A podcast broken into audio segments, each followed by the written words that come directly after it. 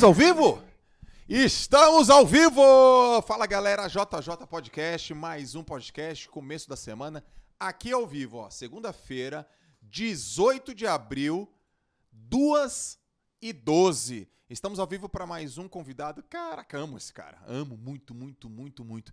Eu não sei se você tava lá no meu Instagram naquela época que a gente fazia umas lives infinitas. E aí esse cara fez umas duas, três lives comigo que bugou a minha cabeça. E aí hoje ele tá aqui nesse podcast. Estou com meu amigo, meu irmão Fernando Scherer. Obrigado e ó, segundo podcast do Brasil, hein? Parabéns. Tem que dar parabéns e tirar o chapéu porque o cabelo já foi. Então só me resta tirar chapéu mesmo, mas olha, você tem feito um trabalho Legal, né? lindo, é uma honra poder estar aqui Pô, ao seu lado. Cara, honra é minha. É que eu olho pra você, eu lembro em 1998 você meteu 21,40 de 50 livre, eu fiz 23,70, eu tava do seu lado. assim, tipo. Nossa, aquele Lembra dia, naquela piscina do Vasco? Lembro, lembro e é- essa é uma história muito louca. Até só essa prova tem tanto ensinamento pra mim, porque de manhã nesse dia na eliminatória eu tava muito tranquilo. Ah, E aí eu bati o recorde mundial, que era 21,50 do Popov. sim. E aí eu falei, cara, valia 500 mil dólares. Que era na época 500 mil reais, a dólar tava pra um ainda, Tá. né? E aí na hora que eu comecei a comemorar aquele dinheiro, aquela vitória, o título... Cara, ao mesmo tempo, na Europa, o Mark Foster tinha batido o recorde pra 21,31. Só que ele bateu minutos antes, só que eu não sabia. No mesmo dia? No mesmo dia. E aí eu não ganhei aquela premiação e não me tornei recordista mundial porque o Mark Foster tinha batido, cara, minutos antes na Europa. Muito louco como você sai do tendo certeza que era recorde mundial, vale o tempo, mas lá na Europa um cara foi lá e bateu o recorde na mesma hora que você. Muito Não, louco. se liga, se liga, essa- se, galera, se liga essa história. 1998, piscina do Vasco. Senador no, na raia. Foi na eliminatória. Foi na isso eliminatória. mesmo, Foi na pô. É, porque, lógico, eu nem peguei final, eu tava do seu lado. Você tava na raia 4, eu devia estar na raia 2 ou 3. E tinha um telão em cima. E eu lembro que passava o replay. E aí tem assim, você chegando no replay, Hum. olhando pro telão assim, comemorando o tempo. Aí eu tô chegando. Não, Você mas- já tinha tirado assim, ah, legal! E eu dando meu uma abraçada, assim. Eu lembro, eu tinha, porra. Galera, cara, tô aqui com um cara que eu sou fanzaço, meu ídolo no esporte. Tivemos muitas experiências é, na natação, formou meu caráter. Você formou meu caráter, cara. Quantas vezes eu no pareio e pra assistir a tua prova, competi com você, vi você nas finais, vi você na Olimpíada. Mas também se tornou um amigo de vida, né, cara? Que tem hoje projetos que também cuida de uma questão muito importante na sociedade, que é a da saúde mental. Que é teu, a parada que Esse você é defende, foco. é teu Total. foco, teu Minha tesão, vida, tua é. vida, né? Minha vida. Saúde mental. Tem uma história muito louca depois que parou de nadar também, que depressão, aquele negócio todo. Uma vez você tava na minha na live, a gente tava na live, aí você falou assim, ó, pra mim, ó. Que eu falei, isso é groselha, Sherry, não é possível. Você falou assim que aquela medalha. Ah, minha medalha olímpica não serve pra nada e tal. Aí eu falei, como assim não serve? Aí é porque aí depois você explicou, que você começou a contar que o- É. a pessoa que você era. Então, cara, eu, eu tenho tantas coisas pra gente conversar, mas. Mas vamos fazer assim, ó.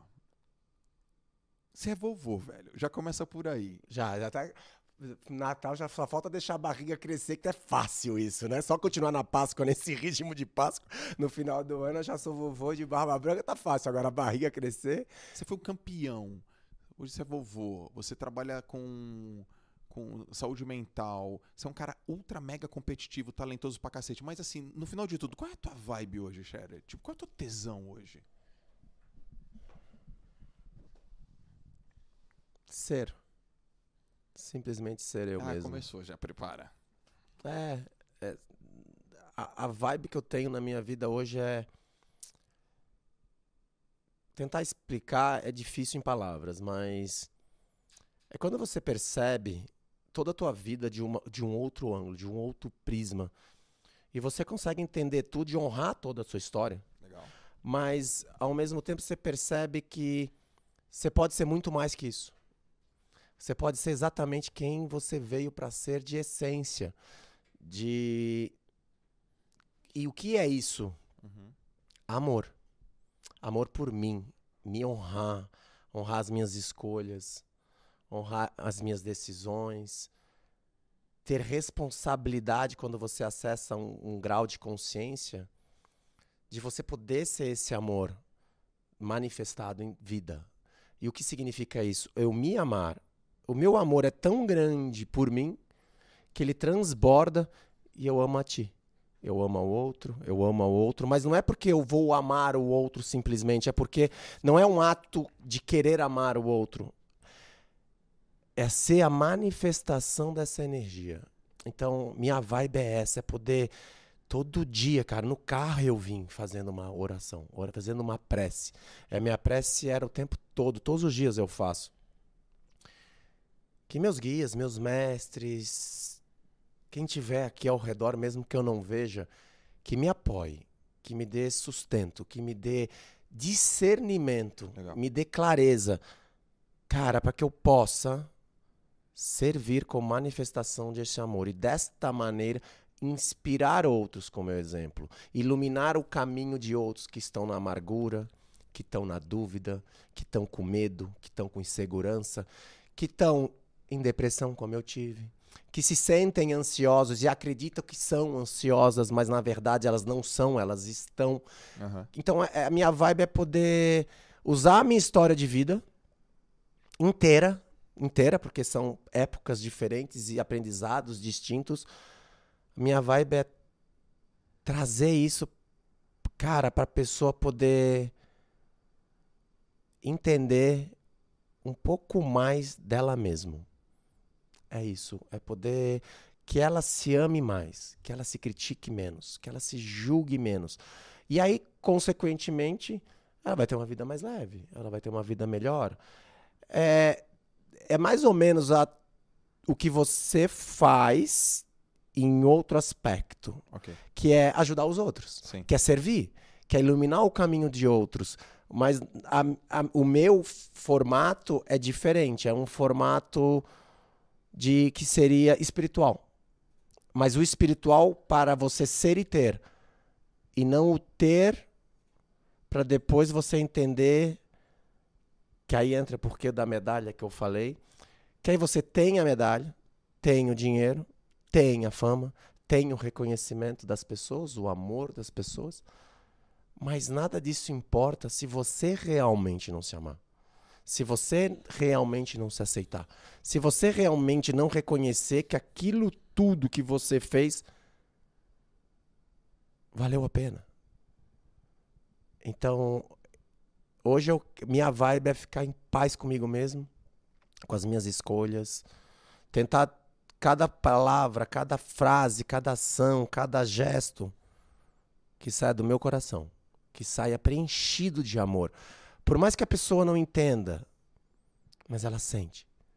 Ela sabe, cara, eu não entendo esse cara, mas meu, ele fala alguma coisa que me toca, Sim. alguma coisa que mexe lá na minha alma, porque a alma sabe, a alma sente. É, é sobre isso, a minha vibe é isso, é poder, vamos dizer assim, por onde eu passar, independente se eu falo ou não, por onde eu passar a ser a manifestação desse amor, nem que seja através de um olhar, nem que seja reverberando um campo que eu crio me cuidando. Então a minha vibe é me amar ao máximo, me cuidar ao máximo. Ontem eu meditei à tarde, hoje eu vim orando no carro. É, são as escolhas que eu faço na minha vida. Eu acho que a minha vibe é essa. É... O que você faz hoje? Cara, eu me cuido para ter uma saúde mental, emocional, física, que reverbera em tudo na minha vida, em todas as relações. E você fala muito bem disso. Uhum. Você fala de um jeito com maestria. Você fala. Qual é o primeiro lugar, segundo lugar, não inverta a ordem? Saúde, família e trabalho. Por que saúde? Porque se o Joel, ou cada um de nós, não estivermos bem, você não cuida do outro. Exato. Mas a saúde, você só cuida quando você se ama. Você precisa se amar. Perfeito. Para se cuidar. Então, Verdade. se amar nesse grau que eu tô falando. Se amar, cuidar da sua saúde, cuidar das suas rotinas, cuidar da sua rotina de entrada, cuidar da sua rotina de saúde. É exatamente da forma que você fala, mas trazendo pro lado do amor, o amor próprio. Mas não é egoísmo, é se cuidar tanto, tanto, tanto, tão repleto e tão cheio de amor que eu vou transbordar por onde eu passar. Porque se você doa aquilo que você não transborda, você se gasta, você se desgasta. Chega ao final do dia, você está morto, você está sem energia. Mesmo, ah, mas eu dei todo o meu amor. É, você deu todo, não é para dar todo o seu amor. É para dar todo o transbordar do amor por ti. Perfeito. E segundo, que é a base mais sólida, qual é? Família. Sim. É a família que te sustenta. É a família que dá o alicerce. E se a gente pensar que a família é tudo que representa o amor. E esse amor, quando você é gerado desse lugar, a família, ela se torna primeiro a sua família. Você tem que amar a tua família. Você tem que honrar a tua família. Para depois você poder amar a família que seriam todos. Uma família só. Somos todos irmãos. Se somos todos irmãos, somos uma grande família planetária, somos todos uma grande família universal. Mas primeiro começa no amor. E depois você vai para o trabalho. O trabalho seria o servir. Servir ao outro, que todo mundo fala, né? Todas as tuas senhas aí que você passou, todas as. É o que todo mundo fala. Todo mundo fala. Só que a única diferença que eu tô dando é o prisma do primeiro ame a ti. Para entender então como amar o outro como ti mesmo. Porque para amar o outro como ti mesmo, você tem que primeiro reconhecer esse amor em você. Para daí amar a tua família, porque é difícil, é onde a gente ama, é onde a gente falha, porque é onde a gente joga os nossos monstros para fora e a gente não percebe que somos seres de relações. Uhum. Pessoas precisam de pessoas. Uhum. Por quê? Porque somos seres que nos relacionamos um com os outros o tempo todo. Quando eu estou falando com você, eu estou me relacionando com você, mas ao mesmo tempo que você me olha, eu sinto a tua energia, eu sinto a tua disposição, a tua vontade de estar tá ali. E eu estou me escutando. E enquanto eu me escuto, eu também aprendo. Então, só que para você se escutar, você tem que precisar estar em silêncio. Na mente. Eu posso estar aqui falando, mas a cada fala, a cada frase, há uma respiração. Há uma pequena pausa. É nessa pausa que eu me conecto com o que é mais importante. Porque não é sobre o que o Fernando vai falar. É sobre a energia que o Fernando se conecta para falar as palavras que saem dessa boca é desse amor, vem do coração. Então tudo que eu falar vai ser a minha verdade. Isso eu peço para as pessoas, tenham calma. Às vezes eu falo coisas que as pessoas, ah, puta, lá vem esse chato. Tá, tudo bem. Deixa o chato continuar. Termina. Fecha os olhos. Respira. Enquanto eu falo. Ou enquanto eu fico em silêncio, respira. Cara, ninguém sabe respirar. A gente precisa aprender a respirar se conectar com a nossa respiração para acalmar, acalmar o nosso sistema imunológico, acalmar o batimento cardíaco, achar os nossos pensamentos e com isso você encontra clareza. Você encontra soluções e para de ver problemas, porque daí você entende que não existe problemas, existem soluções. Você começa a entender que tudo que você fala, que é sucesso e fracasso, sério, o que é sucesso e fracasso? Uhum. Defina você. Defina cada um em casa o que é sucesso para você e o que é fracasso para você. Porque às vezes você olha para mim e tu pergunta: onde você teve mais sucesso? Na natação ou hoje? Eu poderia dizer que na natação tive fracasso. Porque se eu tivesse morrido depois de todas as medalhas, eu teria visto a vida que eu tive. E se eu tivesse visto a vida que eu tive, porque eu tive essa bênção de ver a vida que eu tive, uhum. eu era um fracassado. Eu conquistei medalhas, títulos. Mas eu era mesquinho. Eu era arrogante. Eu era prepotente. Eu fui impiedoso com palavras com meu pai, com a minha mãe, com a minha família. Eu fui uma pessoa que hoje olhando para trás, eu honro aquele. Uhum. Mas eu quero uma segunda chance para fazer tudo diferente. Porque se eu morrer hoje, eu morro com uma medalha de ouro olímpica como ser humano. A gente veio para ser ser humano. A gente veio para ser ser humano. Só isso que a gente veio. E o que é ser ser humano? O que é ser ser humano? Cara, você consegue trazer paz. Fim de conversa. É, o teu discurso não muda. Isso é muito bom, sabe, Xuxa? Porque, por desde que a gente conversa, você tem a, a conversa do, da paz, da tranquilidade, de repensar dogmas, paradigmas, conceitos, convenções. Você traz uma paz, eu tô te ouvindo aqui. Falo, cara, o cara traz uma paz. Agora eu quero te fazer uma pergunta assim, ó. Pergunte. Quando, quando, quando eu vi você competir, e eu competi com você algumas vezes, eu via um cara. Cara, eu vi um cara com muita personalidade, muito competitivo, implacável dentro da piscina, implacável fora da piscina. Cara, eu vi um campeão, recordista, campeão mundial, recordista mundial, Olimpíada. Eu vi um cara disputando com os maiores nadadores e vencendo. Eu vi você rasgando a touca quando você competiu, acho que foi com o Gary Hall.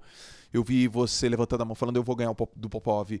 É, eu vi você fazendo um tempo de 100 metros nado livre. Cara, quando era inimaginável. Eu vi, eu vi tanta coisa, cara. Eu vi você nadando, vencendo campeonatos onde toda a série piorou o tempo e você ganhou eu via você batendo recorde e falava assim: olha aí o tempo aí. Eu falava pro Chips, ele tirava o tempo, você tinha escrito o tempo. Eu vi tudo isso, cara. Eu falava, meu, puta, esse cara forma meu, meu caráter. A minha pergunta é o seguinte: sabe esse Scherer de hoje, do, do calmo, do, da paz? Isso lá atrás, você acha que faria os resultados que você deu? Ai, como é linda essa tua pergunta. É linda, sabe por quê? Porque eu fui abençoado por Deus de novo, pelo universo, para poder fazer isso nas piscinas. Com o filho do meu maior rival, do Gustavo Borges. Uhum. Amanhã tem uma live com o Gustavo às 7h45 que a é gente vai falar sobre isso. É verdade. Eu não divulguei o trabalho, nem ia divulgar o trabalho, porque a maioria dos trabalhos que eu faço ninguém sabe. Eu trabalho muito fora do país, com hoje online. E eu trabalho que eu trabalhei, porque acabou, agora se a gente vai continuar, não sei, não importa. A gente fez um trabalho de oito semanas. Ele me ligou, ele falou, cara, eu confio em você. Eu quero dar o melhor resultado da minha vida. Mas eu preciso ajustar a parte mental. E eu quero encontrar essa paz dentro da piscina. Eu falei, cara, que prazer poder fazer isso. Só que eu falei, meu trabalho é o seguinte: você quer ganhar uma medalha? Quer? Eu não trabalho para você ganhar medalha. Eu trabalho para você se encontrar. Se nesse caminho você desistir, saiba que é capaz de acontecer. Você está disposto a navegar profundamente e descobrir o que vai acontecer nessa caminhada? Mas se tu quiser ganhar medalha, a gente vai ganhar medalha. O que, que eu trabalho? Quando atleta, eu só queria o ter. Okay. Só ter. Ter a medalha. Ter a medalha. E todo o processo de ter a medalha, eu não curtia. Então, se eu não tivesse a medalha, olha só que louco. Se eu não tivesse a medalha. É que graças a Deus eu tive em todas as provas. Então, mas se eu não tivesse a medalha, eu não me reconheceria eu não me aceitaria, eu não me amaria e não viria o amor do meu pai por mim, da minha mãe por mim, eu não viria a aceitação do meu okay. pai. Então a medalha para mim, ela representava o que todo mundo acharia de mim para eu me achar importante e validar minha vida. Uhum. Como ser humano, eu precisava ganhar uma medalha. Uhum. Senão, o que, que adianta? Eu não me sentia validado se eu não tivesse a medalha. Então, toda a medalha, o momento que eu ganhava a medalha, eu tinha paz. Mas um minuto depois eu chegava na entrevista, o repórter me fazia. Aí a próxima Olimpíada. E o próximo Mundial? Acabava a minha paz, eu tinha que ganhar de novo. Putz. Porque daí acabou, aquela já foi. Eu não, aí eu já não me sentia de novo. Só que eu não tinha consciência disso na época, né? Eu tô falando agora com um cara que tem consciência daquilo que aconteceu. Eu não tinha. Sim. Era totalmente impulso, vai, vai, vai, vai, uma máquina de mais, mais, mais, mais, mais. E aí, com o Gustavinho, a gente fez esse trabalho de Vamos transcender a medalha? Como isso, Fernando? Cara, a gente vai trabalhar a visualização de você transcender a medalha. Nós vamos fazer o quê? Você vai entregar teu 100% no treino, 100% na musculação, 100% no trabalho mental. Todas as dicas que a gente entrar em comum acordo, você vai fazer. Porque se tu não fizer, não é 100%, né? Então tem que fazer o 100% teu. Você vai entregar 100%? Vou. Quando você subir no bloco de partida, você vai estar tá treinado, condicionado mentalmente, espiritualmente para entender que quando você bater na borda, ganhando ou não uma medalha, não importa. Você sabe quem você é, você se reconhece, você se valoriza, você se aceita e você se ama. Ok? Ok. Cara, nós trabalhamos isso em visualização. Ele dava os tempos no relógio, a gente marcava a visualização, a gente fazia tudo. Ele ganhava as provas, porque eu, eu visualizo ganhando. Lógico. Mas não importa se ele vai ganhar ou não. E eu visualizava ele na prova dando o seu 100% o tempo todo. O que aconteceu? Cara, ganhou. Os melhores tempos da vida dele. À tarde, no 50 livre, ele me liga antes da final e fala: Cara, não nadei bem. De manhã me senti meio pesado, assim, meio tenso, meio eu falei, cara, vamos fazer uma visualização? Vamos. A gente fez a visualização. Antes da final, já mandou uma mensagem no WhatsApp, no Instagram pro Gustavo. Temos um campeão brasileiro. Você mandou? Mandei. Você é um filho da mãe. Que nem eu fazia comigo. Falei, temos um campeão brasileiro. eu nem olho a prova, tô lá fazendo minhas coisas. Depois eu olho o resultado, recebo o vídeo da mãe dele, o vídeo do pai, mostrando. Temos um campeão brasileiro e índice para o mundial. mundial. Não importa. Semana passada, isso foi semana passada. O filho do Gustavo venceu a prova. Gustavinho. E isso foi o mais lindo, porque eu consegui ter a oportunidade de provar para mim que a pessoa ela pode conquistar tudo que ela quer. Todo o dinheiro, todo o sucesso, tudo. Cara, mas se ela puder ter o prazer de também ser nessa jornada e entender que aquilo não vai dizer se ela é ou não merecedora, se ela é ou não importante, se ela é ou não é merecedora do amor dela mesmo, para se olhar no espelho e não falar, porra, não valho nada. Não, você vale tudo. Vamos parar com essa frase que a gente é imperfeito. Cara, todo mundo fala essa merda, que para mim é uma cagada somos imperfe... É, somos. É, como é que é a frase? Eu nem consigo falar ela. Que a gente é imperfeito na nossa perfeição ou não? É, mas, cara, me dá até nervoso, não consigo mais nem repetir, cara. Não consigo, graças a Deus, ela não entra mais nem na minha cabeça. Uhum. Nós somos seres perfeitos, porque toda a natureza, todo o cosmos é perfeito. Só o ser humano que acha que não é perfeito. Ele acha que ele é imperfeito. Não, não, não. Isso é desculpinha para você fazer cagada e não assumir as responsabilidades da tua vida. Porque eu sou imperfeito, então eu posso trair. Eu sou imperfeito, então eu posso entrar nos vícios. Eu sou imperfeito, então eu posso falar um monte de merda e machucar um monte de gente pelo caminho. Não. Você é perfeito, porque na tua essência você é luz, você é divino. Você é a imagem e semelhança do Criador, da criação. Então, se tudo é perfeito na natureza, só você não é. Então você é, você é falho. Enquanto a sua mente não estiver com consciência, estabelecendo seus limites, onde você sabe quem você é, o que você é, o que você representa aqui, o que você veio fazer aqui. E você tiver ainda inconsciente, você vai continuar falhando, como eu também falho. Oh, tá louco? Se eu fosse perfeito, eu não tava mais aqui, né? Perfeito eu sou, mas as minhas atitudes às vezes são com falhas, porque a gente é inconsciente a maior parte do tempo. Mas com a consciência, por isso que eu digo, com consciência maior a responsabilidade. Quanto maiores os poderes, maior suas responsabilidades, responsabilidades para comigo, como eu me sinto, por isso trabalho mental, trabalho emocional. Eu sou responsável por esse ser que está aqui, cara. Ele precisa se sentir bem. Ele precisa se amar. Ele precisa sorrir. Ele precisa brincar. Ele precisa ser leve. É uma vida só que eu levo, cara. Eu não vou levar duas. Eu levei uma vida ranzinza. É mesmo? Por mais divertido que eu fosse, por mais leve que eu fosse, era uma vida pesada. Poxa, imagina se não era pesada. Se toda vez eu precisava ganhar uma medalha para sentir me sentir bem. Para me sentir importante. Isso demorava quatro em quatro anos. Seis em seis meses. Imagina a tensão que não era viver daquele jeito. Hoje eu não preciso. Mas eu reconheço as medalhas. Eu amo minhas medalhas. Mas eu não me preocupo mais em ganhar uma medalha exterior. Porque Legal. eu conquistei as medalhas interiores. é interior, cara. É sobre a gente. É sobre nós. É sobre nós com nós mesmos. São os maiores monstros. São os monstros que a gente não quer olhar e não quer mostrar para o mundo. Tem, onde eu vi um filme, um documentário muito legal, que é do livro A Cabana, que eu li há 12 anos atrás, 14 anos atrás. O cara fala assim: We are sick as the secrets we keep. Nós somos doentes de acordo com os segredos que guardamos. Cara, quantos segredos a gente não guarda? Às vezes de nós mesmos inconscientes. Que adoece a gente. Que adoecem a gente. Ou segredos que você tem vergonha, medo de contar para os outros. Por exemplo, eu fui arrogante.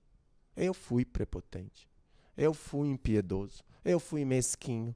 Eu fui vaidoso. Eu fui tantas coisas.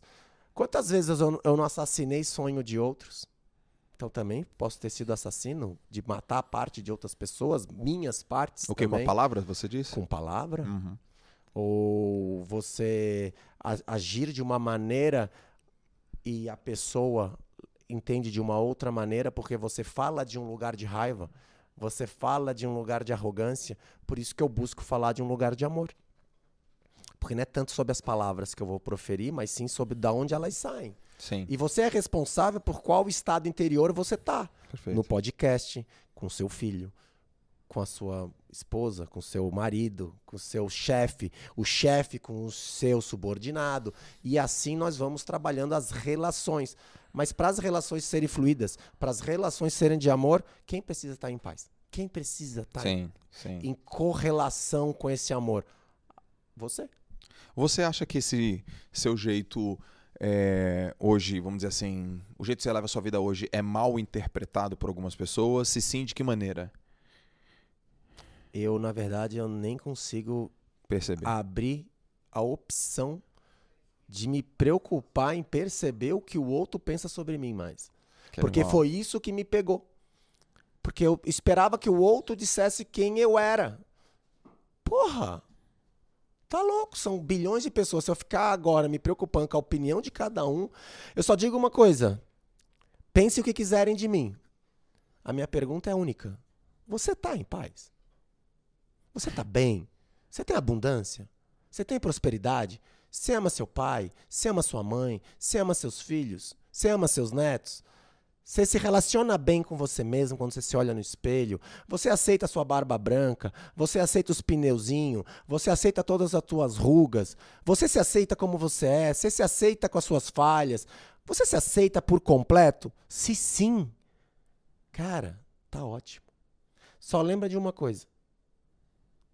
Tudo que você estiver me criticando e me julgando, você está falando sobre ti e não sobre mim. Então, então cuidado quando você olha para alguém e você julga e critica. Sim. Porque é sobre você, não é sobre mim. Não é mais sobre mim. Isso eu entendi. Uhum. Porque quando eu olho para alguém e eu vou fazer alguma coisa, eu já paro e falo: que merda que eu não vi ainda sobre mim. Ai, aí eu já sento lá quietinho e fico: tá bom, monstrinho, surjam todos de novo. Qual é dessa vez que eu não vi ele? E aí quando você reconhece ele, você fala: uau, mais um. Que lindo porque daí ele não é desconhecido. Uhum. E se ele passa a ser conhecido, na minha vida ele passa a ser um cartoon que eu acolho. Porque a gente precisa acolher a nós mesmos. Como é que você vai acolher o outro se você não se acolher? Quando você fala acolher, acolher até os fantasmas, os lobos, claro. as, as, sombras. Tudo. Por favor, Por são favor. essas que você tem que acolher. Cara, é dizer, eu fui viciado, eu tive muitos vícios. Muitos vícios na minha vida. Muitos. Muitos. Por quê? Porque eu queria fugir. Eu queria fugir. Eu queria fugir. Fugir da minha dor emocional, fugir do meu vazio existencial. E aí esses vícios foram sendo, eu fui sendo consumido pelos meus vícios até entrar em depressão. Aí quando eu entro em depressão e penso em tirar a minha vida, eu chego no fundo do poço. Mas eu posso dizer que o fundo do poço é maravilhoso, porque na hora que você chega no fundo do poço, você tem duas opções. Você tirava a sua vida, ou sobe. Ou você fica em pé no fundo do poço, porra, acabou, tá lá no fundo. Você tem uma base para se reerguer. Você chegou no fundo, aí você se reergue. E você se levanta. Aí você encontra a sua força. Aí você encontra toda a tua energia. E aí você encontra aquela raiva que você via nas piscinas, às vezes não sabia identificar o que era. A raiva que eu botava na piscina, eu não sabia de onde surgia. Depois eu fui descobrir. Era muita raiva que eu tinha da vida. Era muita raiva que eu tinha de mim. Era muita raiva que eu tinha de mim como existência. Pô, mas você canalizava bem. Canalizava, graças a Deus, eu não teria sido assassino. Teria matado 500 mil pessoas na vida. E seria um serial killer. Mas eu canalizava na piscina. Você canalizava. Então eu sou abençoado? Abençoado por Deus para botar toda a minha raiva. E as pessoas não sabiam. Isso que era o mais gostoso. Os, os bobos chamavam, me xingavam na arquibancada, me dava mais raiva. E eu falava, isso aí, por favor. Por isso que às vezes eu fazia gestos pra torcida rival e ninguém entendia. Que eu botava assim. É verdade, cara. Eu puxava Você era fora da lei, velho. eu puxava para as pessoas me criticarem, vaiarem, xingarem, para eu buscar e acessar ainda mais a minha raiva. Porque a raiva, quando ela é inconsciente, como era a minha, ela é destruidora. Ela vai te causar lesões. Uhum, Eu causou na minha coluna inteira, né? uhum. Então, ela vai ser. É uma energia muito forte. Mas quando a raiva é consciente, Joel. hoje ela é consciente. Eu sei exatamente onde ela tá. Eu sei exatamente como acessar. E quando eu acesso, eu acesso ela como fonte de criação. É criatividade. Eu boto nos meus projetos. Eu boto aqui nessa minha fala. Mas eu não preciso estar com raiva querendo bater em ninguém. Eu simplesmente uso essa força que é a raiva que é uma força de criação. Você cria com ela, você cria projetos, você fica sem dormir. Você bota pra fora, mas com consciência, com foco, não reagindo ao mundo ao teu redor com raiva, porque senão você sai batendo em todo mundo. E saía. Sim. Eu só não saía porque eu gastava grande parte dela na piscina. Só que eu não tinha consciência dela, cara. Não tinha nenhuma consciência dela. Eu só vim ter a consciência dela quando a Brenda tinha entre dois, três anos. Ela riu da minha cara. E eu fiquei com muita raiva. Muita raiva. E eu quebrei um patinete de plástico daqueles grandes no meu joelho.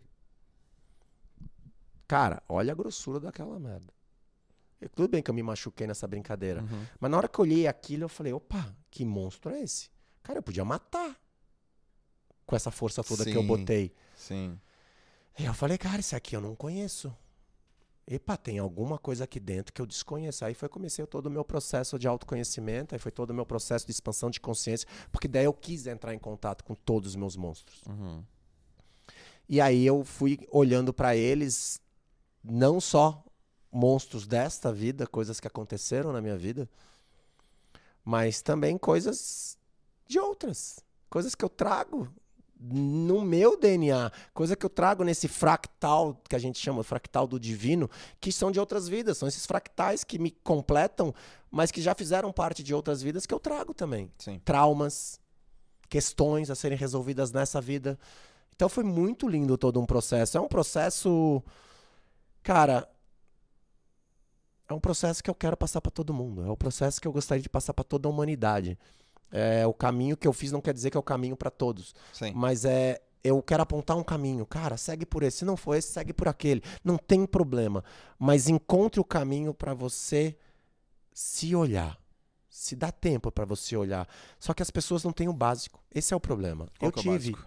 eu tive a oportunidade. Eu tinha dinheiro, eu tinha condições financeiras, eu pude fazer cursos, eu pude viajar, eu pude ficar 10 dias sozinho no mato, eu posso viajar para ir para o Egito sozinho, eu posso ir para o México ver as pirâmides sozinho, eu posso viajar agora sozinho de novo. O básico, cara, é as pessoas aprenderem a respirar. Respirar. Começa respirando. Eu sei que é difícil a pessoa quando tá no olho do furacão você falar se acalma.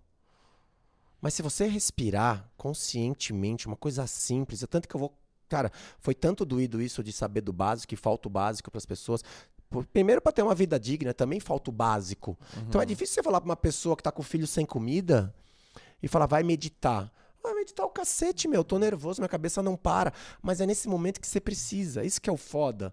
Porque é, é esse tipo de, de pensamentos que te deixam mais nervosos, mais ansiosos e que vão te, te desgastar energeticamente, vão te desgastar para você não ter as relações pessoais da melhor maneira possível que você merece também. Então eu vou criar um curso, já decidi com a minha parceira, com a Janelle, a gente vai criar um curso gratuito, cara, para dar o básico, o básico do básico do básico de respiração. Top. Porque depois eu aprofundo. Aí você vem pagar para fazer o, o, o, aprofundado, porque também entra como terapia. Aí tem meu trabalho, tem meu tempo, mas dá o básico, simplesmente o básico, para a pessoa poder respirar. E você fala muito disso. Cara, vão se conhecer, autoconhecimento. Então, o autoconhecimento, uma das ferramentas é a respiração consciente que leva à meditação. E a meditação só é simplesmente uma ferramenta. Para chegar onde? Nisso aqui. Contemplação. Aí você contempla. Você contempla o diálogo. Você contempla o silêncio. Você contempla o ruído. Você contempla a sua raiva. Você contempla a tua dor. Você contempla a tua tristeza. Aí você contempla a alegria quando ela vem. Porque você começa a contemplar a vida. E a vida o que é? Altos e baixos, altos e baixos, altos e baixos, altos e baixos, igual o quê? Ao batimento cardíaco. Uhum. O que, que é o batimento cardíaco? Contração e expansão. O que, que é o universo? Contração e expansão. Se a gente para, morre. Então é a gente entender que nós não vamos estar sempre. Não. É entender que o teu cerne do seu ser ele é paz. Ele é paz. Você é paz. Na é essência, paz. a gente é paz. É. Na manifestação, a gente traz o amor. Uhum. Mas para manifestar amor, você tem que estar em paz. Cara, porrada. Profundo. Você parou de nadar com. 32. 32. Aí você diz. É, você reconhece que teve uma depressão, que chegou no fundo do poço, tentou se matar. O Brasil é o segundo país que mais sofre de depressão no mundo. É gigante, é grotesco. As mulheres têm uma tendência de terem mais depressão do que os homens. É... Isso também são dados. Mas hoje você reconhece que você já estava sofrendo depressão há muito tempo até perceber ou não? Por exemplo, já, você já tinha alguns indícios, é, vamos dizer assim, sutis, suaves, primeira etapa, primeira camada de depressão, e só que você achava que era uma outra coisa? Até você realmente falar assim, caraca, o negócio tá feio aqui, cara. Eu acho que eu tô precisando de ajuda mesmo. Com certeza. Já tava tempão. Já tava tempão, né? Já, até mesmo quando eu paro de nadar, que eu fico bebendo duas garrafas de vinho todo dia. Ou mais. Duas é que eu lembro no jantar, né? Sim. Então eu só, conto, só contabilizei essa parte. Agora, se ia no almoço, eu não quero nem lembrar. O motivo que você parou foi qual? Lesões na coluna ah. que eu relaciono a muito das minhas emoções certo. que estavam presas. Por exemplo, essa parte aqui reverbera muito o peso da culpa.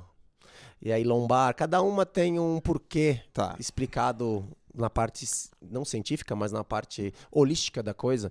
E eu fui olhar para todas essas vértebras, né, cara? Porra, que merda, tanta dor em tudo. Porra, alguma coisa tem fora do eixo.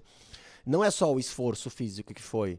E aí foi muito engraçado, porque quanto mais eu olhei, melhor eu fiquei. Hoje eu faço os movimentos, as lesões elas podem continuar, mas eu não tenho mais a dor.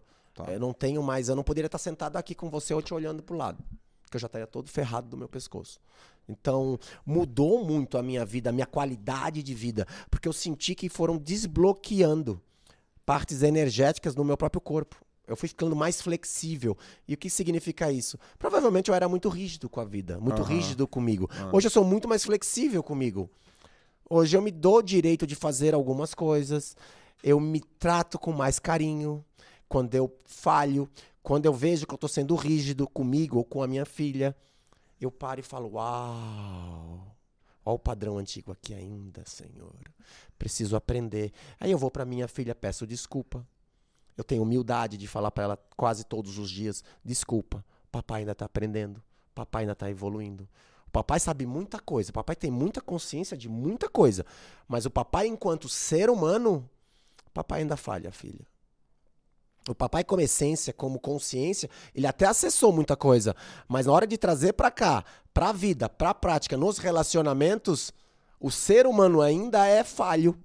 E eu me vejo ainda cometendo alguns deslizes. Então me desculpa. Vamos rever, vamos voltar do zero? Ó, isso que eu falei, calma, não era assim. Papai ficou nervoso, papai falou bravo. Papai não tem direito de falar assim com você. Que legal. Então eu vou vendo esse lado. E eu percebi que eu tava mal mesmo, Joel, um ano e pouco depois. Mal, mal. Mas eu só vi quando eu tava mal. Tipo, dar um exemplo, assim. Sei que tá você falou, tatuado no meu braço. Dois braços, meu. Primeira frase foi: enquanto durar a paixão, que dure a vida. E aí não tinha ponto final. Hum. Aí eu falei, cara, se eu botar um ponto final, quem botou o ponto final na vida? Eu. E nesse mesma página estava escrito: entrar no casulo, virar, virar larva e voltar a ser.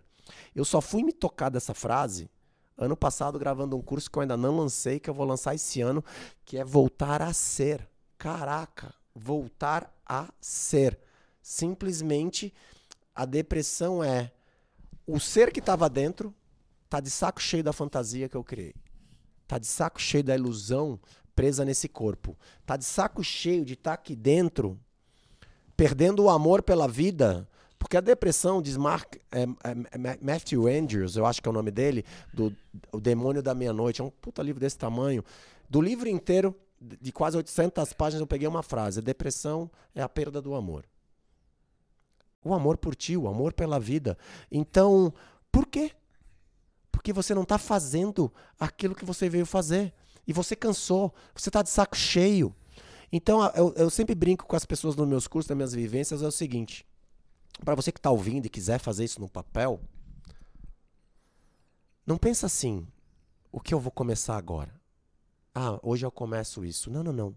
Pensa o seguinte: o que te basta, chega, basta, agora isso eu não aguento mais. Esse tipo de sentimento eu não quero mais na minha vida. Eu não quero esse tipo de pessoa na minha vida. Eu não quero mais esse tipo de relacionamento na minha vida. Dá um basta. Quando você tiver de saco cheio e você der um basta, aí você começa a escolher e decidir ser responsável pelas suas escolhas e decisões. Porque quando você dá um basta num relacionamento abusivo, porque você tá de saco cheio disso, você vai ter que sair da zona de conforto. Você vai ter que assumir responsabilidade pela tua escolha. Você vai ficar sozinho. Você vai sentir falta, porque você está acostumado. Você vai ter que entrar no novo, no desconhecido. Porque muitas vezes as pessoas ficam em relacionamentos abusivos porque elas acham que saindo daquilo que está ruim, que está péssimo, a comodidade faz com que a pessoa fique com medo, na insegurança de que, ai, e se eu não encontrar mais ninguém? Uhum. E se eu não me sentir amado? E se eu ficar sozinho? E se eu. Cara, vai pro novo, se joga. Mas dá um basta naquilo que tá te enchendo o saco, aquilo que você tá incomodado, aquilo que você não quer mais. A hora que você decidir mesmo, basta. Aí você escreve uma cartinha. Eu escolho e decido. E o que você escolher e decidir, faz um contrato com você mesmo e assina embaixo. Assina embaixo. Não quebre o contrato com você. Você usa muito isso nas suas. Diz um lives. basta aí. Diz um basta que você, você fez aí, sei lá, nos últimos, Puta merda. sei lá, dois anos, assim, mais ou menos. Você falou, basta, isso aqui, não aguento mais, não vou fazer, não, não tenho mais paciência pra isso. Basta de fazer qualquer coisa que quando eu tô em silêncio eu não esteja em paz. Basta Calma aí. Basta de fazer qualquer, qualquer co- coisa que quando eu ficar em silêncio na decisão que eu tomar eu não estiver em paz. Por exemplo, vamos fazer um podcast, Xuxa? Tô em paz. É Com o assim? Joel eu vou. É assim que você faz? Um cliente me chamou pagando uma. Posso até dar, não, não preciso dizer valor, mas. Era um empresário, ele me chamou. Eu marquei uma hora de consulta com ele para bater papo. Eu bati papo com ele. Cara, ele ia pagar muito bem. Muito bem. Eu desliguei o telefone, olhei para minha namorada. Puta merda. Não posso trabalhar para ele. Não posso entregar o que ele quer. Dela, mas você pode. Eu falei, depende. Eu posso entregar se eu acreditar que se eu entregar tem um propósito de ser. Mas entregar só para ele ter, Não posso entregar. Porque o que ele vai fazer com esse dinheiro? É só Hum. pra ele? É pro egoísmo dele? É pra ele se sentir mais ainda importante? Se achar ainda mais? Eu falei, não, não posso entregar pra ele. Não consigo entregar pra ele porque eu não acredito. Porque eu não tô em paz. Então eu decidi não trabalhar com pessoas que estejam alinhadas. Por exemplo, ah, então você trabalhou com o Gustavinho, você trabalharia com todos os atletas? Se todos os atletas estiverem dispostos a olhar para a espiritualidade, estiverem dispostos a fazer as coisas que eu tô falando para fazer, talvez elas parem até o esporte. Mas se elas estiverem dispostas é. a pagar esse risco, aí elas podem vir trabalhar comigo. Senão eu não trabalho com elas. Porque eu não posso entregar só o que ela quer. Exato. Porque eu não acredito mais nisso pra mim. E, e eu quero trabalhar com verdade. Com a minha verdade. Por exemplo, participar de um grupo. Simples. Isso eu- aconteceu. Cara, muito importante o grupo. Nossa, interessantíssimo. Eu dei um basta. Falei, não, isso tá me. Não dá. Me... Ah, não tô em paz. Então eu só simplesmente sinto meu coração, sinto as, a meu abdômen e fico, aham. Eu pergunto meu abdômen. Se a resposta for aham, aham, aham, é simples. Aham, aham, aham. Se a resposta é aham, eu pego meu coração e falo, ok, custe o que custar, o preço que eu pago é esse. Sabe por quê? Porque se eu não fizer, quem vai ficar doente sou eu. Boa. E eu você, já, faço por amor a mim. e você já ficou, né? E sabe como é que é ficar doente. Exato, então eu faço as escolhas através do meu coração e da minha barriguinha, porque na barriguinha eu sinto. Aham, aham. É muito claro quando você está em silêncio. Como se conversasse com Deus, é como se você conversasse com o seu eu superior. É como se você estivesse tão conectado com tudo que você sabe aquilo que é o teu caminho ou não. E tem outro tipo também que eu faço, que é visualizações que eu faço para mim. Eu boto os caminhos, faço as visualizações. Eu fiz até esse final de semana no sábado, eu trouxe o pessoal que está em dúvida com caminhos, eu trago e falo para a pessoa, cara, é fácil, é simples, tem que ficar em silêncio. E é difícil as pessoas ficarem em silêncio. Aí você entra nos caminhos, você descobre qual é o caminho que você quer seguir. O problema todo é quando você descobre esse caminho, você sai do caminho e você pergunta para os outros ao teu redor se isso deve ou não fazer. Aí você se ferrou. Puta animal. Valeu pra mim. Caraca! Rolou essa parada comigo semana passada. Rolou. Quer fazer uma brincadeira aqui? Quero. Ó, rolou Tá em semana... dúvida? Não, não tô, mas eu. É. A gente faz ao vivo. Vamos fazer. Rolou isso semana passada comigo, velho. Rolou, rolou, rolou, rolou, rolou, rolou, rolou, rolou. Eu tava com certeza de uma coisa, depois fui pedir umas opiniões. Cagou. E, e fui dormir esquisito. Parecia que eu era. Aí, Acho que eu ó. fui dormir assim, velho. Aí a eu- resposta. Eu, acordei esqui... Eu falei, não tá, não tá, não tá encaixado. Não tá encaixado. Tá ruim. Deixa eu seguir minha, minha cabeça, minha intuição, meu coração. Deixa eu seguir o que eu quero. Mas vamos fazer, vamos fazer. É, você seguiu seu coração e sua intuição. Aí, ó. Você deu passada. a resposta inteira. Cara, eu Escute dormi... seu coração e sua intuição. E sabe por quê? Eu vou trazer uma base filosófica e da história do porquê a gente não ouve mais o nosso coração. Vai. É muito louco. Eu espero que o pessoal tenha saco pra ouvir isso aí. Ah, tem. O pessoal tem saco. Quando a gente pensa em relacionamento, qual é o nosso medo do relacionamento? É que o relacionamento traz o quê? Ah, Muitas vezes. muitas vezes, dor, é, traição, medo. Porra! Medo de ser abandonado. Como que eu vou entregar meu coração pra vida se, se a próxima pessoa que eu encontrar, ela vai me trair? É Ó, isso. já é um padrão mental do passado. Pô, mas a pessoa vai morrer. Então eu não vou mais comprar um cachorro, porque o cachorro morre com 12 anos e a perda é enorme. Aí você sente a dor da perda, então você não quer outro.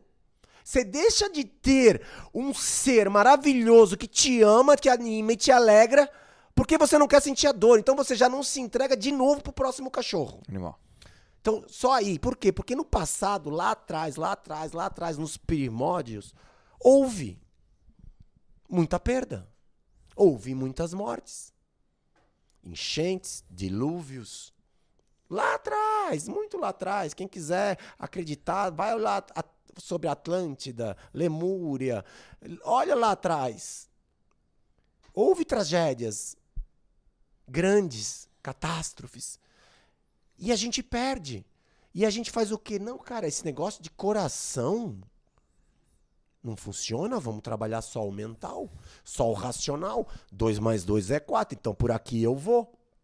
Claro que é bom ter o racional para equilibrar, porque nós temos o racional para pensar também, Lógico. para ter cuidado. Medo ele serve para uma coisa. Medo ele serve para você ter cautela. O medo não serve para você parar. O medo, o medo serve para você dar uma paradinha, uma olhadinha, para que lado eu vou, se tá vindo ou não um carro para atravessar a rua. O medo não faz. E se ele te paralisa, já você já tá entrando num pânico.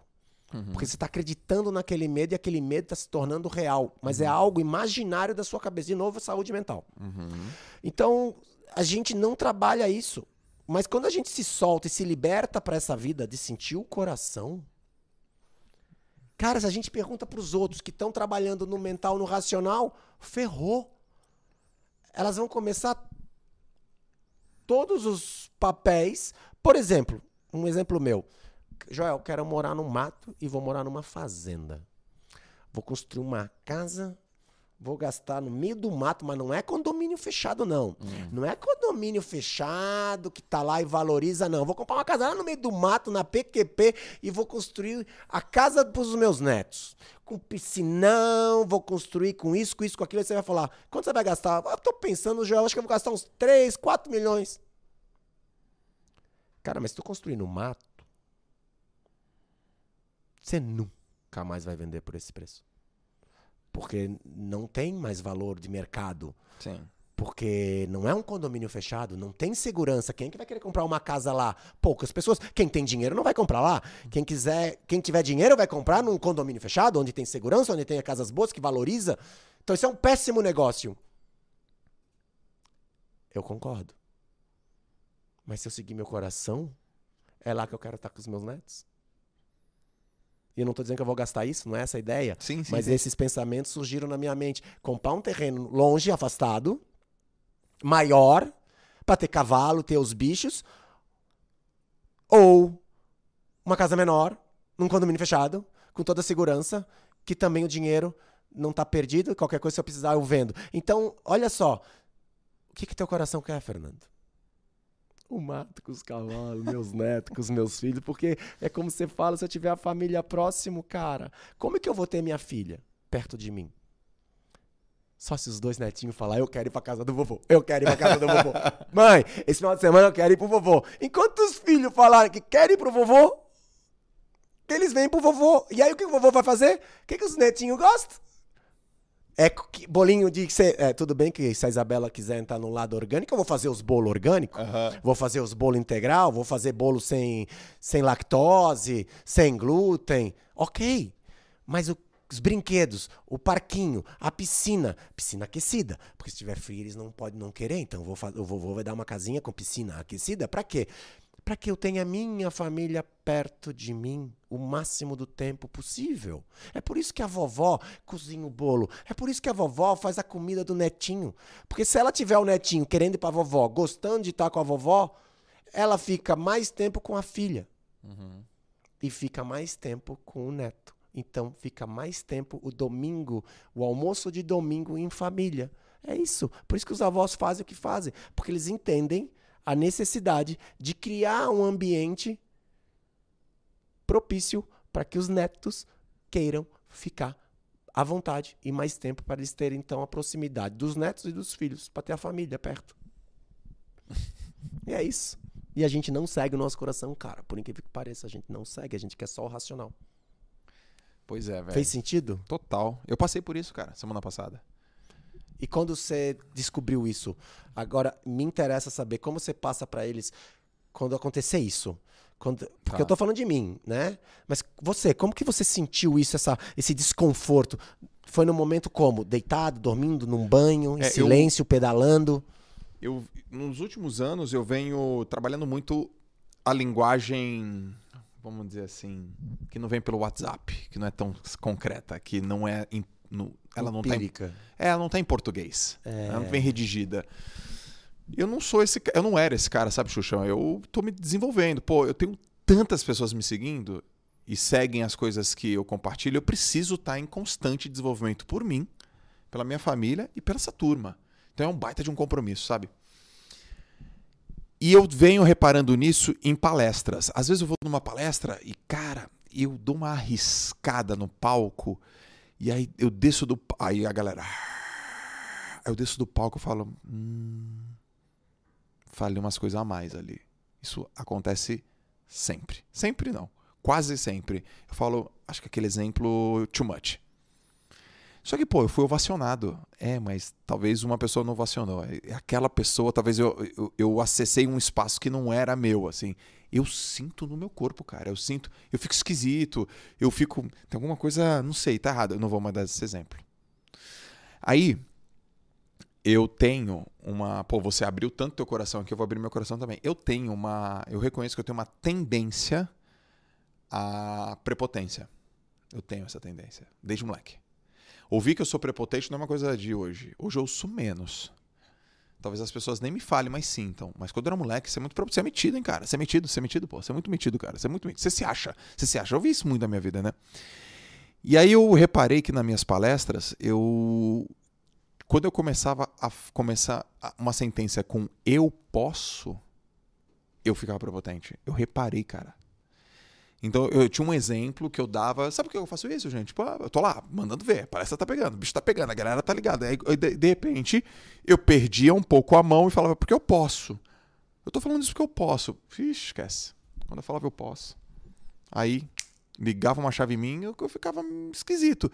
E eu descia do palco e falei, cara, não foi legal, não foi legal. O que será que é isso, né? É a frase eu posso. A partir de hoje não falo. Sabe o basta?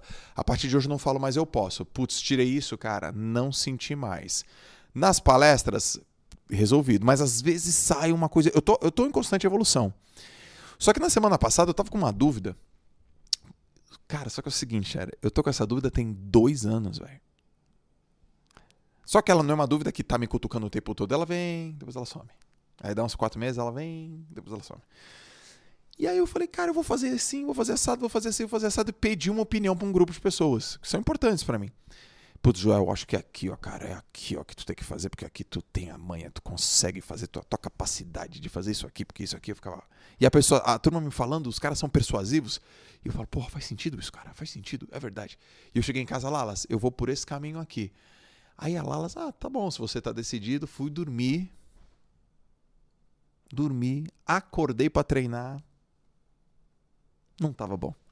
Não tava legal. Tava esquisito eu não, eu não acordei em paz, cara. Eu acordei, pô, eu acordo já pensando. Eu falo, cara, não é isso, não é isso, não é isso, não é isso, não é isso, não é isso. Aí fui correr na esteira e, e não tô, porra, não é isso, não é isso, não é isso. Aí eu, naquele dia mesmo, eu falei, quer saber? Vou seguir meu, meu coração. É isso que eu tenho que fazer? É isso que eu sei. Aí eu começo. É isso que eu sei que eu tenho que fazer. É isso aqui que eu quero fazer. É isso aqui que eu gosto de fazer. E aí isso traz o quê? Paz. Paz. E aí você bota o quê? Todo o teu amor. Quando você bota todo o teu amor, o que, que vai acontecer? Muito provavelmente. Sucesso, felicidade, tranquilidade, paz, realização, leveza. É isso que eu quero trazer para as pessoas. Pô, você consegue, velho. É, é isso que eu quero trazer para as pessoas. Você consegue. Por mais que às vezes eu entre no lado espiritual porque eu amo, mas é porque. Mas é prático. É prático, cara. O corpo fala, né, Sherry? O corpo fala tudo. Tudo. Só que para você escutar ele, você tem que estar em silêncio. Tem que estar em silêncio, é verdade. Por isso que você ouviu quando você acordou. Porque você estava em silêncio. Talvez ele tivesse. Ele tá falando há dois anos para mim, velho. E eu tô nessa batucada. E ele falou. E eu tava esquisito. Você já cara. pensou que o sucesso. Olha só que louco. O fracasso e o sucesso. O fracasso, ele te ensina muito. Uhum. E o sucesso te mostra muito. O sucesso revela teus monstros. Uhum. O sucesso revela a tua arrogância, a tua prepotência, o teu ego aflorado. O sucesso ele vai mostrar muita coisa. Por isso que o Jim Carrey fala. Todo mundo deveria ter sucesso e dinheiro uma vez na vida, só para entender que não é isso. Não é isso. Mas é importante ter. Uhum. Para você entender que não é importante. Porque quando que você. Mas quando a gente fala não é importante, não é que a gente vai doar tudo. Não é sobre isso também. E não é sobre viver uma vida sem receber nada. Não, não, não. Tem que receber, tem que ter abundância merecida pelo seu trabalho, tudo, mas você não vira escravo desse ter. Porque eu me sinto importante se eu tiver mais. Mais. Mais medalha, mais título, mais conquista, mais fama, mais reconhecimento, mais comercial, mais gente me assistindo, mais isso, mais aquilo. Se fosse assim, ó, a gente para pra pensar. Quantos dos maiores youtubers bilionários entraram em depressão? Não vou falar nomes, mas. Vários. Vários. Por quê? Pô, mas ele tem tudo que todo mundo sonhou, cara. Faz o Vazio. que gosta. Puta vazio. Mas tem alguma coisa interna dentro deles, de cada um, que tem um vazio. Quantos atletas?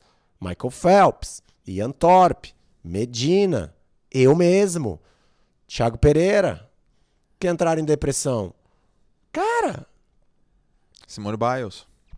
aí tem. A gente Aí tem, pode botar a lista aí que a gente nem sabe. Cara, eu tava um dia, eu tava um dia vindo pro escritório e tal, e aí cheguei aqui, e tu sabe que eu gosto de música, gosto de pagode pra cacete, samba e tal. Aí tem um cara do samba que, putz, o cara é estouradaço, Xuxa, no Brasil. Nossa, famoso, cara super competente, um cantor, um compositor. E ele manda uma mensagem pra mim. Ele fala assim pra mim, Joel, porra, cara, tô pra te mandar essa mensagem há muito tempo. Minha mulher que mandou emendar dele. Falei, porra, velho, caraca, adoro teus pagodes, adoro tua música e tal.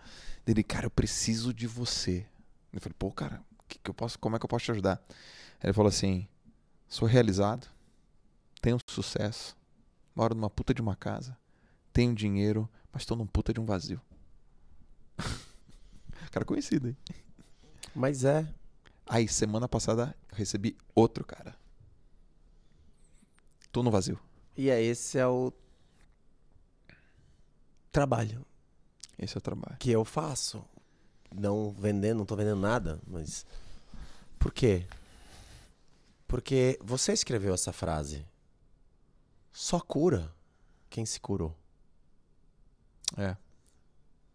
Só, Pessoas curadas. eu só posso levar as pessoas até onde eu fui. Então, Boa. O caminhar da vida, o caminhar pela espiritualidade, o caminhar pelas, pelo sucesso nas empresas, pela piscina. Como é que eu posso ensinar um caminhar para o cara ganhar uma medalha olímpica? Como é que eu posso ensinar o cara para encontrar uma paz, encontrar um outro caminho?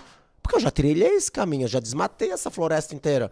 No máximo que eu vou fazer é te mostrar, te facilitar. Por isso que é facilitador. Porque eu não curo ninguém, eu não resolvo nada para ninguém, eu não prometo absolutamente nada.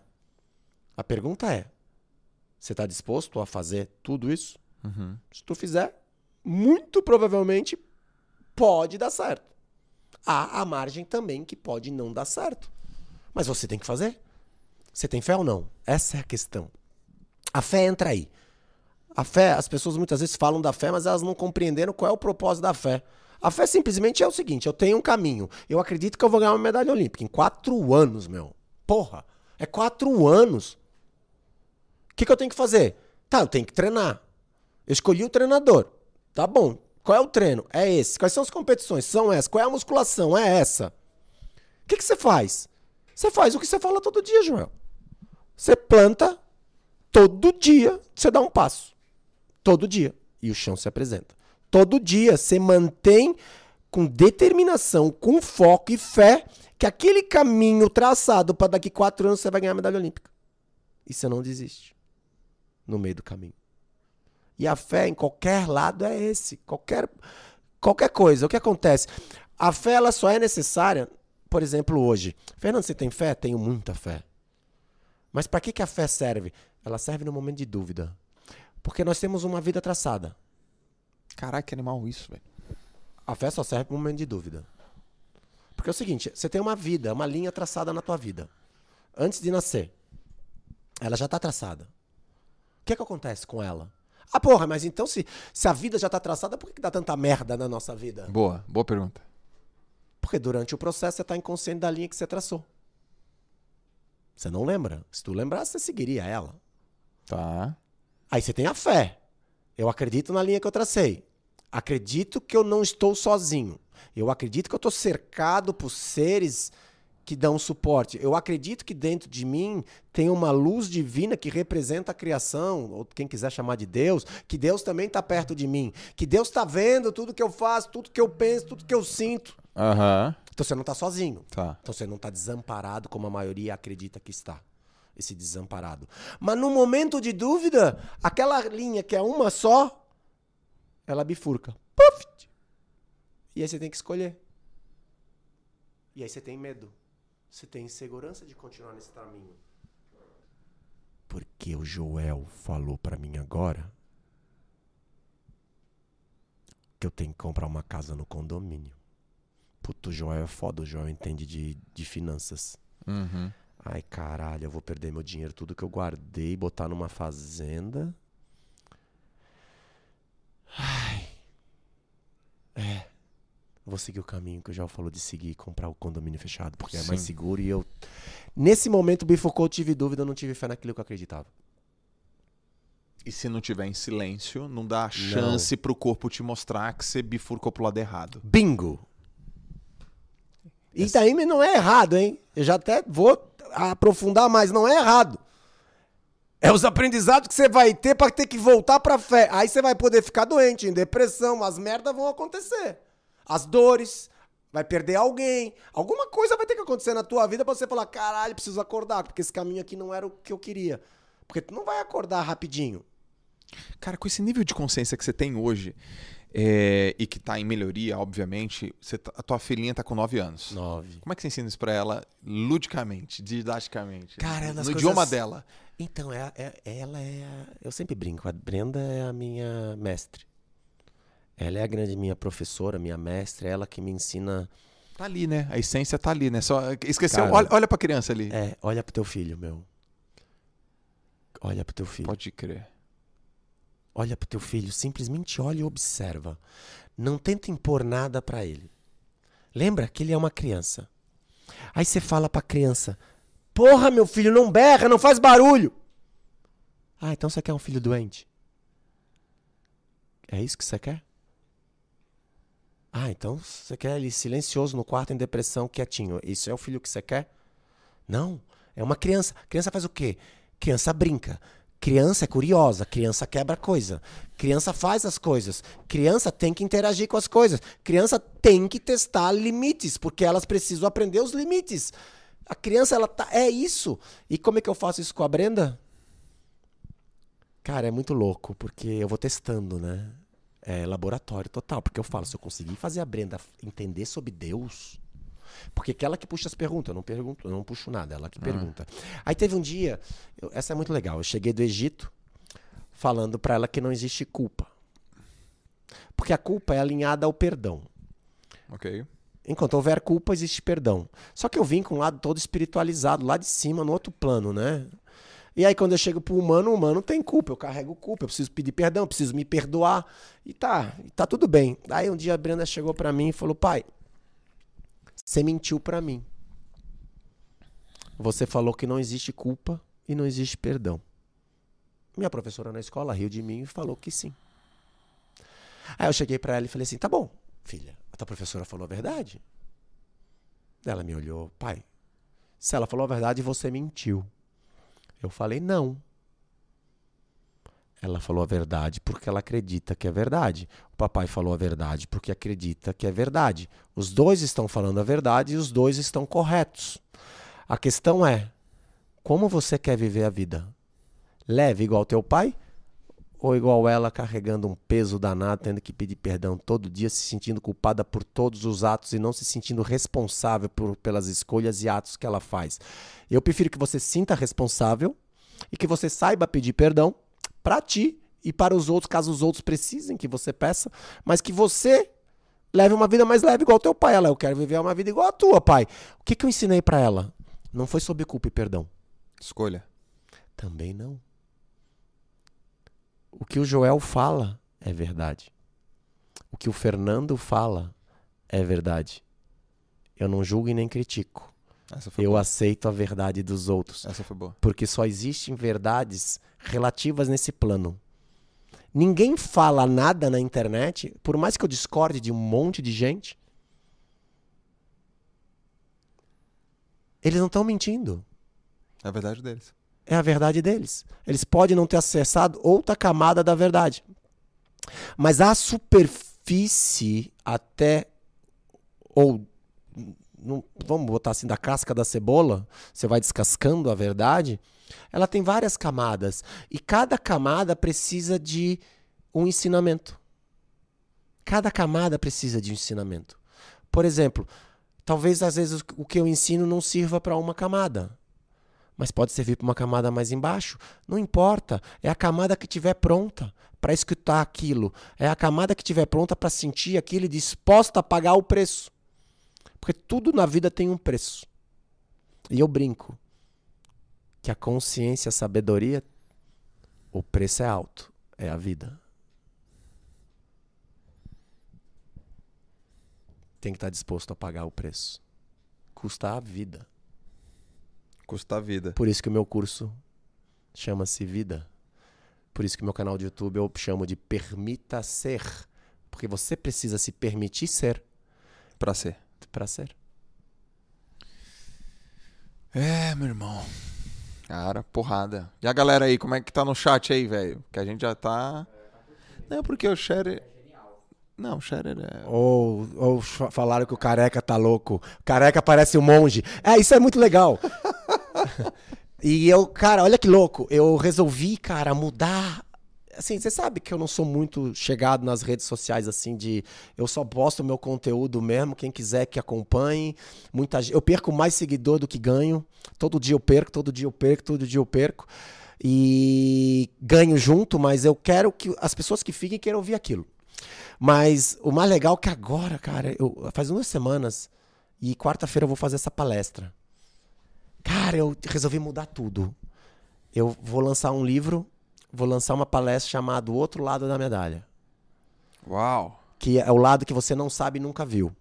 Que legal, cara. E depois, eu, hoje em dia, eu fico pensando, né? Porra, parece um monge, né? A- a- a- os conceitos, a coisa é do monge. Mas ser um monge no, no alto da montanha é mais fácil do que um monge em São Paulo. Porque é sobre relacionamento a vida. Mas tem o sentido de ficar em silêncio na montanha. Tem o tempo de ficar retirado na minha casa em solitude para encontrar o quê? As minhas verdades, me encontrar dentro de mim, buscar mais consciência, recuperar a minha energia. E aí eu deixo uma charada para cada um. Para a vida, uma charada bem profunda, bem interessante. É uma charada. eu não- eu não- O que você busca? E o que te busca? O que você busca? E o que te busca? Cara, essa é boa. O que te move pra frente que te faz querer regressar? São perguntas que eu vivo a pergunta. Eu não fico vivendo buscando só a resposta. Eu vivo a pergunta. Todo dia. Eu boto a pergunta.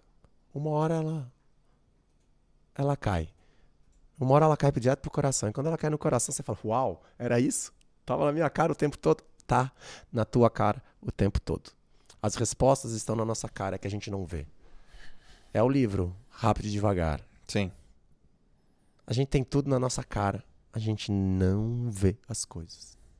A nossa percepção da vida, ela é diferente do que é realmente a vida. Porque a nossa percepção, eles não falam lá muito atrás, muito tempo atrás, mude a visão sobre ti e você mudará a sua percepção sobre o mundo. Uhum. Mude o olhar sobre você e você vai mu- mudar o olhar sobre o mundo. Para de se criticar. Para de se julgar. Para de se achar imperfeito. Se respeita. Se aceita. Se ama. Aí quando você olhar o outro, você vai se ver no outro porque você vai falar: cara, aquele cara é arrogante, prepotente. Aí eu, eu falo de mim, né? Mas aí você vai olhar pra você, né, Joel? Você vai falar: puta, aquele dia que eu tava na, na. Por exemplo, eu vou chegar numa palestra, eu, Fernando, tô dando uma palestra e falar: eu posso! Aí o Joel vai falar: ih, ó, eu lá. eu lá dois meses atrás. Você não vai julgar mais. Você vai entender que aquele cara tá num lugar que você tava dois meses atrás e faz parte do processo. Sim. Mas se tu tá julgando, criticando, é porque você ainda tá no lugar do eu posso também. Sim, Você entende? Entendo. Como é legal isso? Então, quando você vai passando mais tempo, mais sabedoria e maior consciência, cara, vai ficando leve, porque você vai vendo as coisas, você vai vendo. Puta, meu filho quebrou alguma coisa, tá, faz parte da criança. Puta, aquele adulto falou um monte de merda pra mim. Faz parte, ele é inconsciente também, parece uma criança mimada.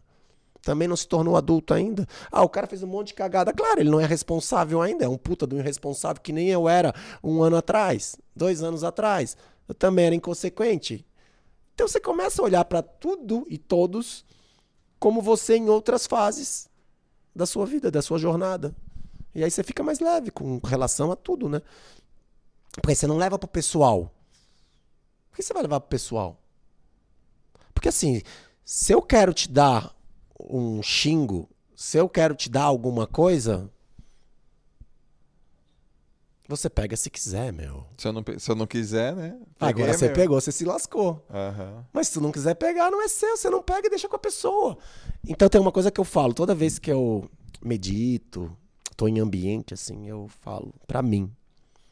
Isso sempre causa repercussão, né? Quando eu falo isso, que as pessoas acabam não entendendo a profundidade da coisa, eu falo o seguinte: Eu desejo pra você tudo aquilo que você deseja. Eu desejo pra você tudo aquilo que você deseja. E as pessoas começam, puta, mas então se a pessoa te desejar mal, você está desejando mal para ela? Eu não. Eu te desejo amor. Eu te desejo paz. Eu te desejo iluminação, prosperidade, abundância, fartura, equilíbrio, harmonia. Mas eu desejo aquilo que você deseja. Você que está desejando. Eu não estou desejando nada. Você que está desejando.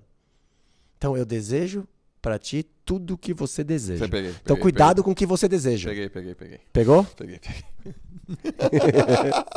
Tem uma pegadinha aí. Peguei, peguei, peguei. Cara, tem que ficar ligado em você, hein? Tem as pegadinhas. Peguei. Isso causa rebuliço, porque as pessoas falam, ah, então se você deseja mal pros outros, eu falo, não, não, não, não desejo Eu nada. desejo o que ela deseja. O que ela deseja, eu, eu desejo. te desejo. Porque aí eu crio um campo energético de quê? Boundary, limites, até energético do seu pensamento. Por que, que o pensamento senão é uma energia? Você tem, você tem assim, uma capacidade de energeticamente perceber ambiente, pessoas, estado de humor, de espírito? Você entra num lugar e fala, putz, tá pesado aqui. Eu não tenho, tá? Ainda. Mas a tem. minha esposa tem muito, cara. É porque as mulheres. O que, que a mulher é? Ela, Ela é, é muito mais sensitiva. é um a mulher é muito mais coração. As mulheres são muito mais abertas ao amor do que o homem.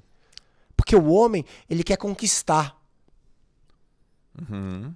Conquistar entra em todos os sentidos. Conquistar o mundo, conquistar dinheiro, conquistar sucesso, conquistar carreira, conquistar mulher.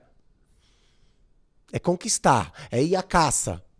Então, pra ir à caça, você fecha o coração. Porque quando você se entrega pro amor, você abre teu coração. Aí você não caça. Aí você é caçado. Boa, boa. Aí você é caçado.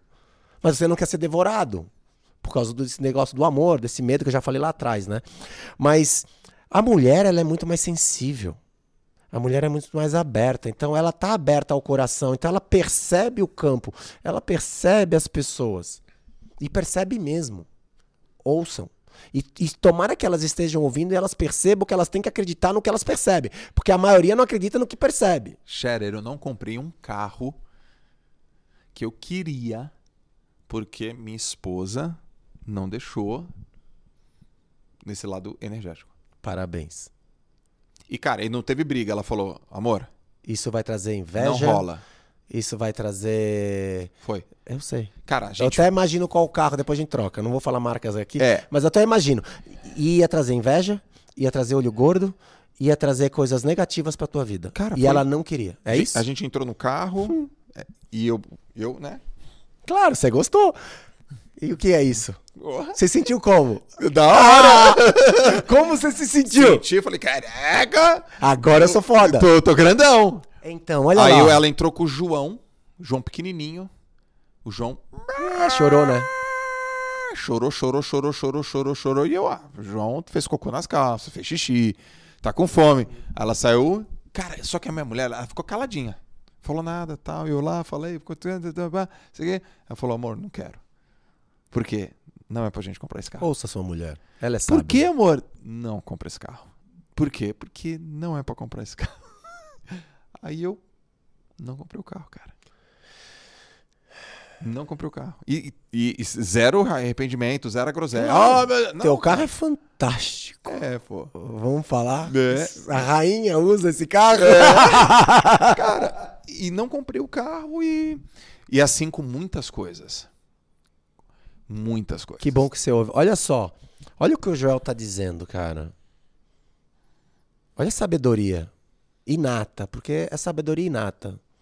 Você reconhece no outro um dom e um talento que você tenha, mas que você não esteja com ela aflorada ainda, Sim. porque todo mundo tem essa sensibilidade. Você reconhece na sua esposa esse dom, você respeita, você aceita, E sigo. cara, e segue. Eu sigo. Segue, porque não adianta só ouvir. Aí você não segue, você aprende a lição. Tá, às vezes você tem que pagar o pato e, e e receber a lição. Mas quantas lições a vida não te dá que você ainda não aprendeu a lição e tem que repetir de novo? É. Quantos carros você vai ter que comprar para aprender que não precisava comprar esse carro porque esse carro ia trazer tal coisa, tal coisa, tal coisa. Mas eu tô falando genericamente de carro, mas não é carro.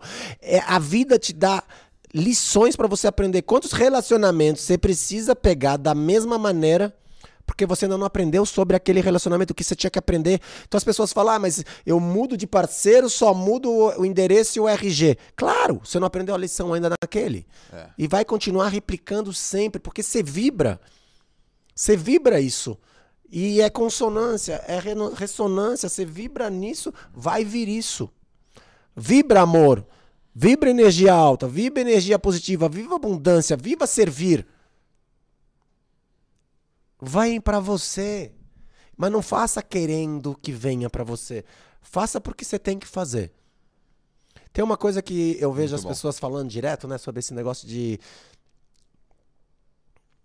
eu tenho uma visão diferente, né? Não é certo, não é errado, como eu falei, não tem certo, não tem errado, mas sobre buscar aquilo que você ama, né? Busque aquilo que você ama. Busca fazer aquilo que você ama. Eu tenho uma visão totalmente diferente hoje. Eu- a minha visão é, em vez de você buscar o que você ama, por que você não coloca amor em tudo que você faz? E aí você vai encontrar o que você ama também no caminho, no processo. Mas enquanto isso, bote amor em tudo que você faz. Você vai servir o café, vai servir um chá, vai servir uma água. Serve com amor. Coloca amor. Bote seu amor, coloque a intenção de amor em tudo que você faz. Cara, não tem como as pessoas não perceberem. Com certeza. E você fala muito disso. Com certeza. Servir. Mas não é só servir com uma coisa brilhante. Não, não, não. Sirva porque você quer servir, mesmo sem receber em troca. Você falou uma live que era alguma coisa de 21 dias e demorou seis meses, que demore um ano, dois anos. Eu não lembro exatamente o. Eu lembro, eu assisti, sei, mas o que é isso? Se não servir sem querer algo em troca. Porque se você começar a querer algo em troca só, vira manipulação. Mas se você faz porque, cara, eu quero estar com essa pessoa, eu quero aprender com essa pessoa, mas eu vou servi-la. Eu vou agradá-la. E você faz isso com tanto amor, com tanta entrega, cara, você colhe o que você planta. Não tem jeito. Você colhe o que você planta. Às vezes demora um pouquinho, às vezes o período é de seca, às vezes vem uma enchente, às vezes vem uma geada. Mas se você tem fé e você planta, cedo ou tarde você colhe. Não tenho dúvida disso. Caraca, que animal. Quanto tempo a gente tá aqui nessa, nesse, nesse bate-papo? Que isso, cara, uma hora e meia, velho. Você tá lendo o quê? Cara, leitura é uma coisa muito doida na minha vida. É tanto livro. Eu tô ligado, meu. É Você- tanto você lê uns livro. cabeçudão, É, gringo. Hoje eu peguei, eu tô com quatro livros e eu não sei os nomes de verdade. Um eu sei que é Racionalidade, Uhum. Que eu achei incrível, porque ele lem- lembra muito o, o Rápido e Devagar, ele dá muito exemplo do Rápido e Devagar. Tá. E leio daí um outro também de filosofia, que eu adoro. Aí eu recebi, cara, olha que louco. Eu não sei o nome do livro, tá? E eu não fico me apegando muito aos detalhes, nem autor, nem nome de livro. Não é porque eu não queira falar, é porque realmente eu sou desligado dessa coisa. Eu pego o conteúdo e pego o que serve para mim e boto em prática como o Joel ensina. Sim. Eu pego, pego, boto em prática. sim. Eu tava no hospital.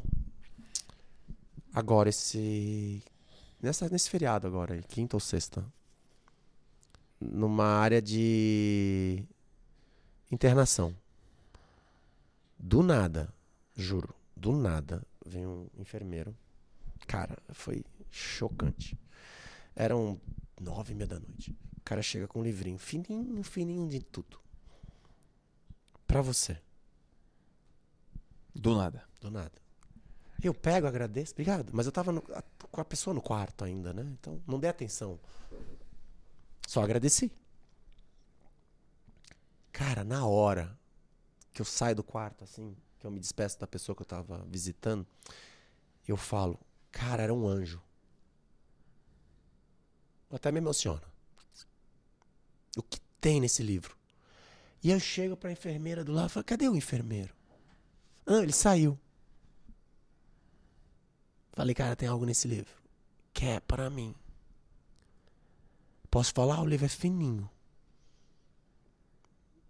Li na mesma hora. Fui dormir às duas da manhã. Minha namorada olhava e falava, porra, ele te deu o livro, mas você não precisa ler todo hoje. Eu falei, Ah. tem algo para mim aqui dentro. O que é, eu não sei. Mas eu vou achar. Hoje de manhã eu li ele de novo. Acordei sete e pouco da manhã, sentei no sol, meditei, fiz meus exercícios. Li ele de novo, com mais velocidade hoje, procurando de novo as mesmas partes que eu já vi que, eu, que me mexeram. Aham. Cara, lá diz o seguinte. Tá na Bíblia. Mas eu não sei citar a Bíblia de novo, porque não sou expert. E de novo eu só pego o que me interessa, tiro o contexto que me interessa, que me toca, né, com a minha visão. Na Bíblia, em algum trecho, fala o seguinte: que fomos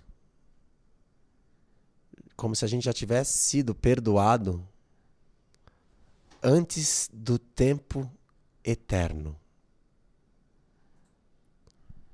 E ali vem, independente da sua obra e do que você faça na terra, você foi perdoado antes dos tempos. Quer dizer que antes de tudo começar, que é o tempo, o espaço, a matéria, nós já havíamos sido perdoados. Então, não é só sobre. Porque é um dilema que eu estava tendo. Porque eu não acreditava que eu precisava fazer. Mas ao mesmo tempo eu quero servir. Mas eu pensava, não é sobre a grandiosidade do meu trabalho. É sobre eu estar conectado comigo, vivendo a minha família, vivendo esse amor. É mais do que o fazer. Mas eu posso fazer também. E tudo bem. Mas era um conflito. Porque eu ainda fico muito mais recluso do que fazendo por enquanto. Mas eu entendo que eu tô nesse tempo de aprimoramento de mim mesmo e tá tudo certo. É como se eu estivesse sendo treinado para algo e tá tudo bem.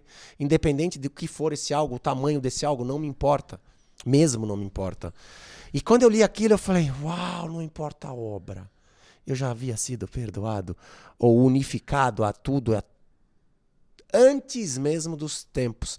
Aí eu falei: Cara, a resposta estava no livro de todo o meu dilema. Eu falei, era um anjo que passou para me entregar e falou: Cara, você está procurando essa resposta? Há quantos anos? Toma esse livrinho aqui e leia. Tá na Bíblia. Só que ele tinha a tradução do que queria dizer, né? Porque ajuda muito você entender a tradução e a percepção de alguém que realmente tem essa percepção. Então, foi muito lindo, porque quantas mensagens, quantos anjos cruzam a nossa vida e a gente não está aberto para Uhum. ver. Quantos anjos estão disfarçados de parceiros que te machucam e você não percebe que ele é um anjo vestido que te causa dor, que te toca na tua ferida, para que você possa olhar para ela. Aquela pessoa que te causa raiva pode ser um anjo te mostrando que ainda você sente raiva que você ainda tem uma raiva dentro de você que você não olhou. que tem uma criança ferida que você talvez não tenha olhado, Uhum. que tem alguns traumas que você ainda não percebeu. Então são muitos anjos que cruzam a nossa vida nesses relacionamentos que se você não tiver aberto, as oportunidades passam e você perde a oportunidade. Tanto serve para trabalho como serve para tantas coisas. Você tem que estar pronto para a oportunidade quando ela passar. Porque as oportunidades vêm. Esse livro podia ter vindo e eu ter largado no próprio hospital, cara. É um livro fininho, amarelinho, assim. Quem me deu, não conheço a pessoa. Porra, o que, não- que é isso? Vem vender coisa? É. Já largava ali no hospital, tô te falando. Mas na hora que eu virei as costas, eu falei, cara, é um anjo que me deu isso.